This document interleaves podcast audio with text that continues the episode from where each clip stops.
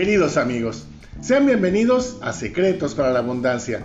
En este lugar, si te interesa, estamos aprendiendo cómo mejorar nuestra economía, cómo ser mejores personas, ser más felices sin morir en el intento. Desde la bellísima ciudad de Veracruz, México, te saluda tu amigo Jesús Hernández. En esta ocasión, te quiero hablar del México dormido. Nuestro país ocupa el lugar número 15 entre las mejores economías del mundo.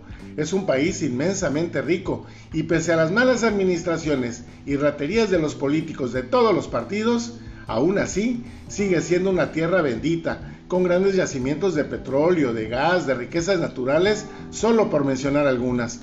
Existen videos en las redes sociales de muchos extranjeros que admiran todas las riquezas de los recursos naturales de usos y costumbres mexicanas de gran valor para el mundo entero.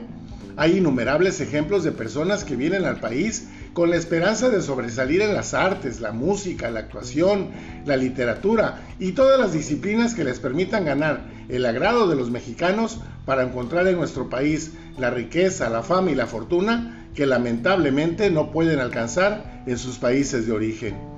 Pese a todo, y con más, tristeza que desagrado, la mayoría de los mexicanos pareciera que estamos condenados a vivir una vida llena de limitaciones y carencias, porque no deseamos prosperar realmente.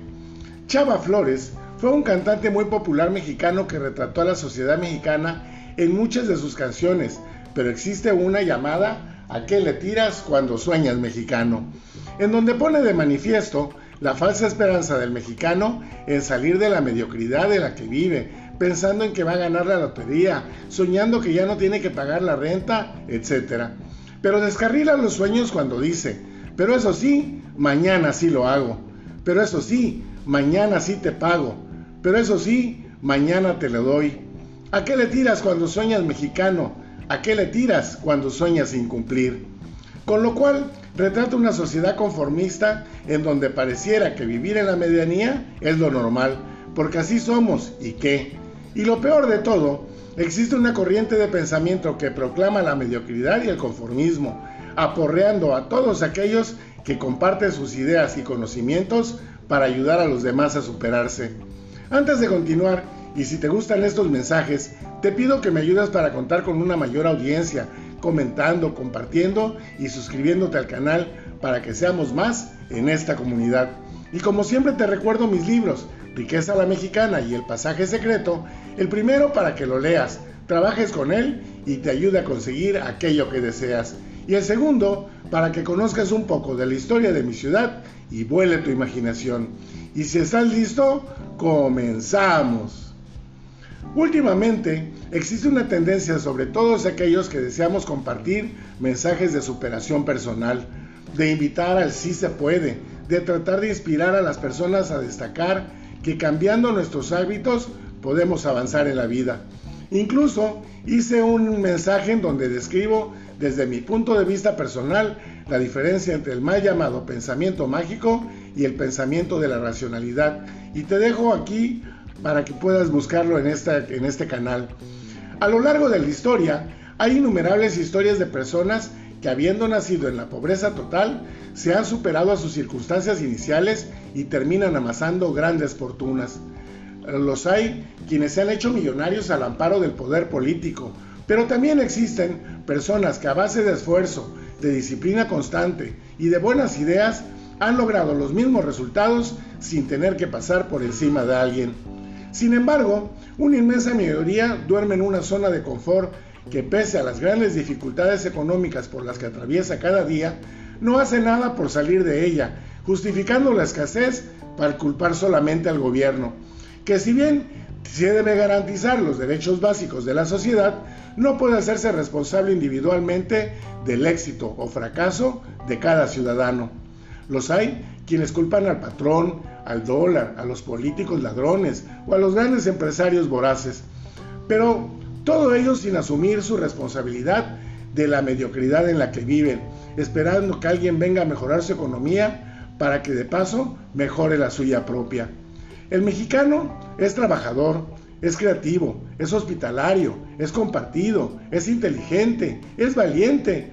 Entonces, ¿por qué estamos la mayoría en un estado de permanente crisis? Sin tener la verdad absoluta, estoy convencido que prefiero ser de los que piensan que sí se puede, es que es mejor que extraviarme en filosofías existenciales que partiendo desde mi ignorancia ni siquiera entiendo. Vivimos en un país en donde campea la mediocridad y el conformismo, apuntalado en la tendencia de las redes de crucificar a todos aquellos que se involucren en el desarrollo personal de los demás, en donde es mucho más fácil decir que hacer, señalar que aportar, criticar que motivar.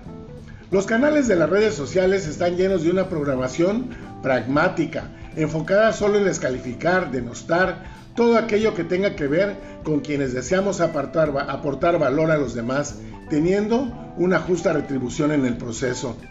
En lo personal y por experiencia propia, prefiero evaluar lo que veo y oigo a través de los tres filtros de Sócrates, quien preguntaba primero, ¿lo que vas a contar es verdad?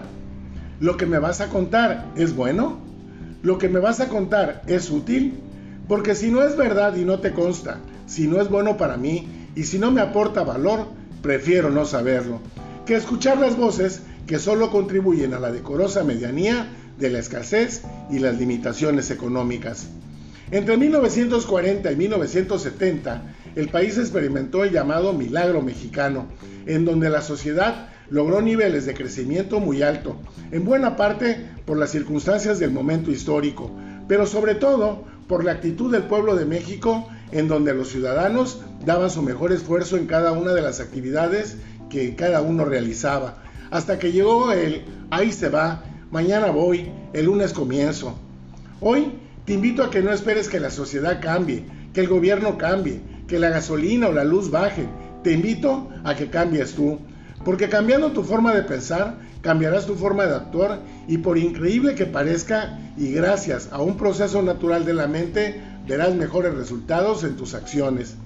Empieza por leer 20 minutos diarios, crea hábitos pequeños y manténlos de forma disciplinada y constante, y poco a poco agrega hábitos nuevos, pero sobre todo ten fe, que es tener fe en Dios y en uno mismo. México ya es un país rico, solo falta que los mexicanos deseemos ser ricos también, porque siempre que se quiere, se puede. Solo para terminar, te pido que me dejes tus comentarios, que compartas y te suscribas al canal y te recuerdo mis libros Riqueza la Mexicana y El Pasaje Secreto que te esperan en la tienda de Amazon.